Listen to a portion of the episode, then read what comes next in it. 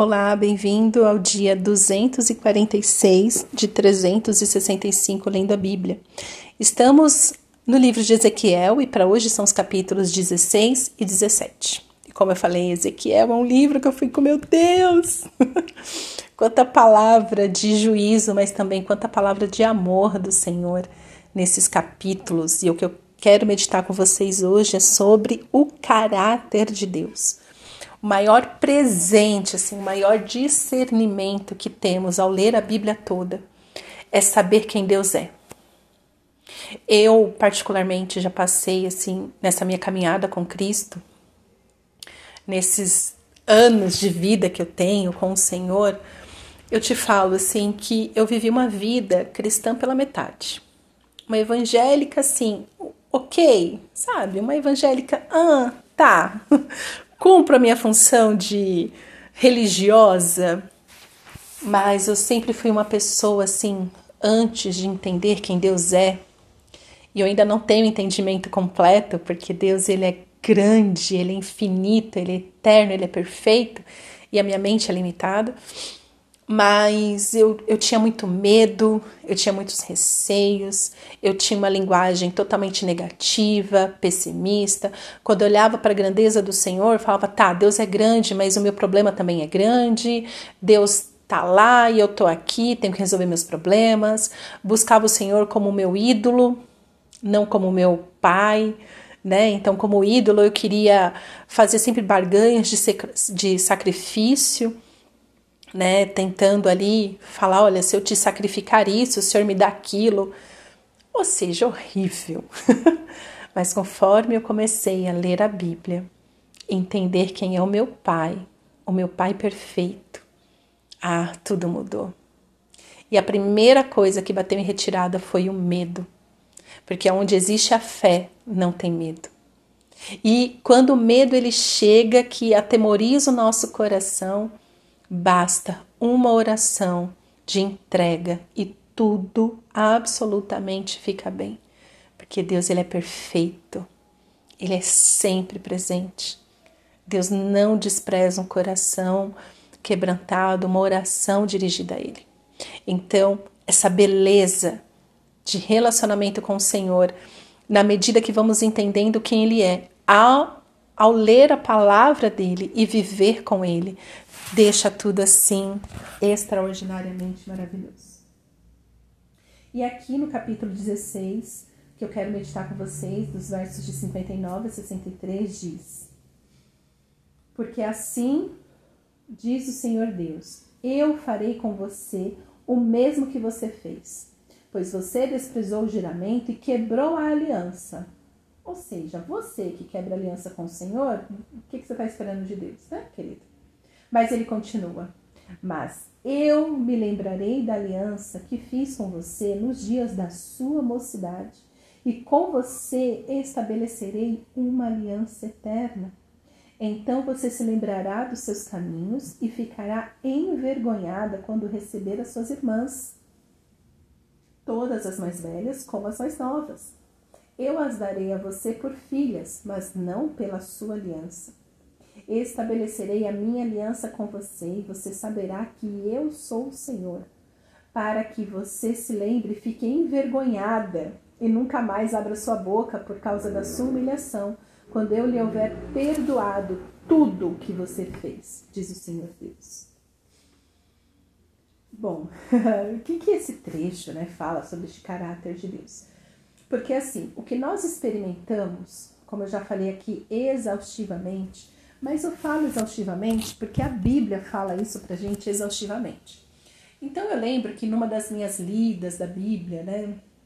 Eu já li a Bíblia inteira algumas vezes, assim, ela de ponta a ponta. E eu lembro que uma dessas lidas eu fico assim, mas de novo esse assunto, Senhor. de novo esse assunto, Deus. Eu pensei que isso já tinha sido resolvido no capítulo anterior, então no livro anterior. E Deus falou para mim o seguinte: de novo este assunto. Porque desde que mundo é mundo, vocês são um povo rebelde. E desde que mundo é mundo, desde que eu criei o mundo, desde Adão e Eva, eu tenho que te lembrar de quem eu sou. então sim, este assunto de novo. Porque isso é repetitivo, né? Você fala assim: olha, eu falei com você o mesmo que você fez. Ou seja, você quis ficar longe de mim, então eu fiquei longe de você. Você me desprezou, então na medida que você me desprezou, você tem um desprezo. Não porque Deus nos despreza, tá, gente? Deus não tá com a gente numa, numa guerra de braço. Primeiro que seria injusto da parte dele, porque ele é perfeito, ele ganharia tudo, né? Então, Deus não tem com a gente um jogo de iguais. Mas Deus nos dá a liberdade de falar o seguinte: você quer viver longe de mim? Viva. Você quer, quer me desprezar? Então você vai se alimentar desse desprezo. Eu não te desprezo, mas como você está desprezando o meu amor, logo, né, pela matemática simples, você não está vivendo o meu amor. E quando a gente vem para o nosso dia a dia, eu ainda não conheci nenhum testemunho de um filho rebelde que abandona os seus pais, os pais que fazem tudo pelo filho, de ir atrás dele, de se submeter a ele, que o filho realmente é, volte, se volte para ele. Não. Agora eu conheço casos sim, de que os pais colocaram limites para o filho e o filho foi, quebrou a cara, depois arrependido voltou para casa. Aí os pais acolheram em amor. Então a gente, a gente ainda precisa entender muito quem é Deus. Muito. E também entender muito o que é limites. Mas Deus está falando assim: olha, você me desprezou. Então, e, e, e quebrou a aliança. Então tá, você me desprezou, você quebrou a aliança, então você vai ter o resultado disso. Porque isso é rebeldia. Isso é justiça de Deus. Mas no verso 60 diz: Mas eu me lembrarei da aliança que eu fiz com você nos dias da sua mocidade, e com você estabelecerei uma aliança eterna. Aqui está quem Deus é, não é uma guerra de braços. E aqui, gente, eu vivo isso na minha história real. Quantas orações eu fiz lá atrás e hoje eu entendo que que tudo que eu passei me trouxe hoje ainda mais para perto do Senhor, porque é resposta de orações que eu fiz lá atrás e Deus falando: olha, eu nunca desisti de você, porque nós temos uma aliança. E mesmo que por um momento você se esqueceu dessa aliança, eu me lembrei de que um dia você me pediu para nunca esquecer de você. Contextualizando, assim que eu né, me converti, né, naquele modus de levantar a mão, falar Jesus te quero, foi assim que eu me converti lá atrás, com 17 anos. E aí tinha uma música que eu cantava, eu gosto muito de música, então geralmente as músicas se tornam minha oração. É assim minha vida. e tinha uma música naqueles tempos, né, da lua de mel e tal, conhecendo Jesus, que a letra da música dizia assim: é, Senhor, e se um dia é, eu tiver que te deixar. A letra da música é mais ou menos assim: é, Nunca me deixe te deixar. Né? Eu não quero olhar para o céu e não ver o Senhor. Eu, eu nunca me deixe, Senhor, te deixar. Esse era o contexto da música. Não me deixe te deixar. Aí se passou muitos anos, muitas crises de fé, muitos desprezos da minha parte para com, com o Senhor. E aí, numa dessas idas e vindas na fé, né? Porque é uma pessoa muito confusa, muito dolorida.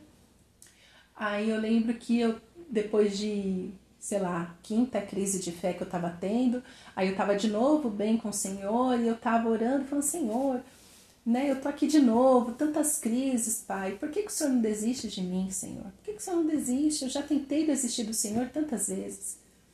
E aí o Senhor me lembrou dessa música, me lembrou dessa canção que eu orava. E Deus falou muito forte no meu coração assim: um dia você me pediu para nunca, é, para que eu nunca deixasse você me deixar. Então, todas as vezes que você tenta se afastar de mim, eu respondo a sua oração, te buscando e te trazendo de volta para mim. E naquele dia, nessa oração, nessa resposta do Senhor na minha vida, eu chorei muito. Que fidelidade!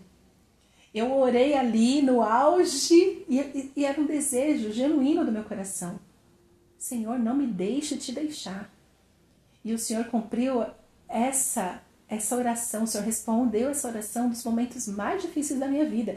E momentos até que eu falei pro Senhor assim: tira a mão de mim, eu não quero mais ser sua filha.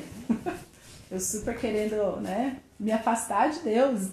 Então Deus falando para mim assim: filha, não posso, eu te prometi, você me pediu isso, e eu disse que eu, que eu nunca te deixaria, e eu tô aqui de novo para te trazer de perto. Então é isso, né? Então o Senhor se lembra da aliança que ele fez conosco nos dias da nossa mocidade, nos dias em que nos convertemos e vemos quem ele é, começamos a ver, né? E aí a nossa vida se desenrola. Então talvez você que cresceu no lar cristão não consegue entender por que você não peca direito. é, porque uma pessoa que cresce no lar cristão, ela não peca direito para ela pecar direito, ela tem que apostatar. O que é apostatar? O que é apostasia? É negar a fé, é negar Jesus. Tem um monte de apóstata. São poucos ainda, na verdade. Mas para a pessoa, e, e, e, aquela pessoa que cresceu no meio cristão, sabendo quem é Jesus, sabendo que é Deus, por mais que ela tente ter uma vida muito doida, ela não consegue ter completamente, porque a partir daquele momento que ela entregou a vida para Jesus, é, é, é, muito forte querer, é, querer viver em santidade, mas o pecado tem que sair, enfim, é, é, o desenvolvimento da salvação. Mas a pessoa não peca direito. E ela não entende por quê. Ué, por que, que, é, por que, ela não peca direito? Porque ali, quando você se converte, você entrega a vida para Jesus, você faz orações muito sérias. Senhor, quero ser usado por ti. Senhor, me molda. Senhor, te quero. Senhor, te busco. Senhor, é a luz da minha salvação. Tudo isso, o Senhor fala, tá, agora no tempo das trevas, no tempo do, dos percalços, eu vou responder a sua oração, aquela que você fez quando me, quando estava super me amando. Eu vou responder nesses dias que você não está me amando tanto, para te mostrar que eu sou Deus que cumpre a minha parte na aliança. Eu vou me lembrar da aliança, porque Deus ele sempre faz a parte dele. E é por isso que com muita segurança eu te falo, se você vive essa vida mais ou menos, não é porque Deus é mau, é porque você se esqueceu da sua parte da aliança. E Deus continua sendo bom, te deixando passar por isso para que você se arrependa e comece a cumprir a sua parte na aliança. Então foi o que Deus falou para mim. Eu nunca quebrei aliança com você. Você que está tentando quebrar, mas respondendo a sua própria oração, eu nunca vou te abandonar. Entendeu? Então só tem um jeito de você pecar legal. Ah, eu quero ser um pecador, não sei o quê. Aí vai ter uma vida vazia, tá? Porque felicidade só temos com Jesus. Mas é só você renunciar a Jesus. Você apostata, fala não quero, nega a fé e vai lá, né, curtir a sua vida eterna no inferno.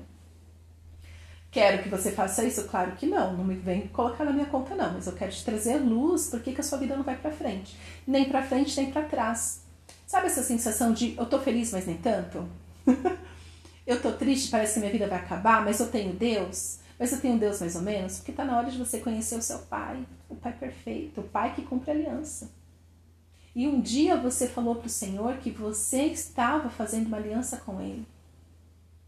O dia que você aceita Jesus como seu Senhor e Salvador, você se arrepende, aceita Jesus, você entra num casamento com o Senhor. É por isso que a Bíblia também ilustra como casamento. É a noiva. Você tem aliança. E por causa dessa aliança que você tem que fazer a sua parte. É que nem casamento. É na alegria e na tristeza, na saúde e na, na doença.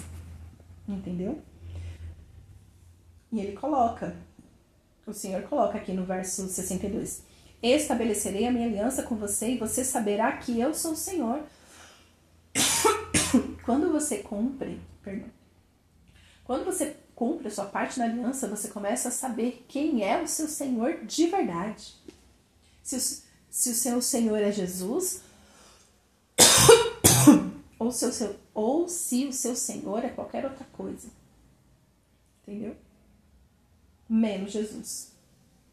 E aí ele continua: para que você se lembre, fique envergonhada. Envergonhada do quê? Dos pecados que você cometeu.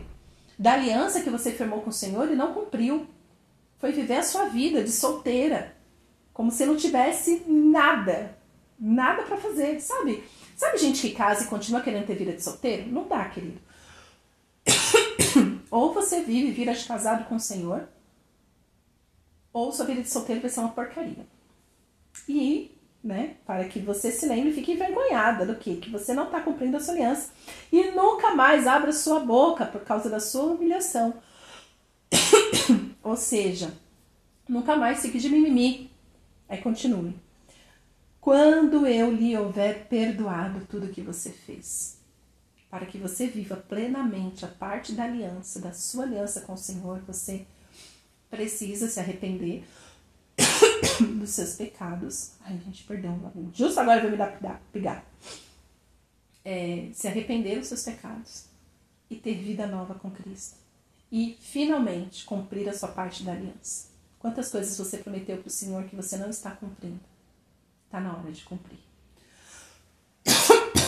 Amém, igreja? Ai, justo agora, obrigado, perdão. Mas é assim a vida. Ore por mim. para que eu consiga concluir esses 365 dias para a honra e glória de Jesus. Amém? Pai, obrigada pela tua palavra. Obrigada, Senhor, porque o Senhor é fiel o Senhor que cumpre a sua aliança, o Senhor que responde às nossas orações em todo tempo, nos faz ver a resposta dessa oração.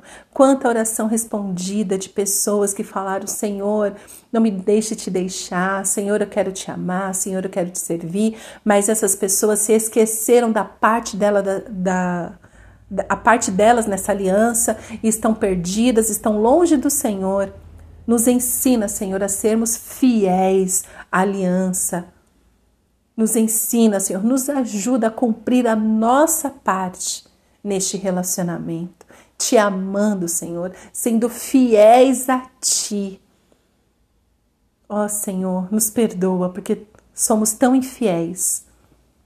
Por tantas vezes que é, nós quisemos romper com essa aliança, mas o Senhor, pela tua fidelidade, não nos deixa romper. Nos livra, Senhor, do pecado de apostasia. Nos constrange hoje, Senhor, com teu amor, para que possamos ser mais, mais parecidos com Jesus, mais tementes ao Senhor e cumprir com fidelidade a nossa parte na aliança.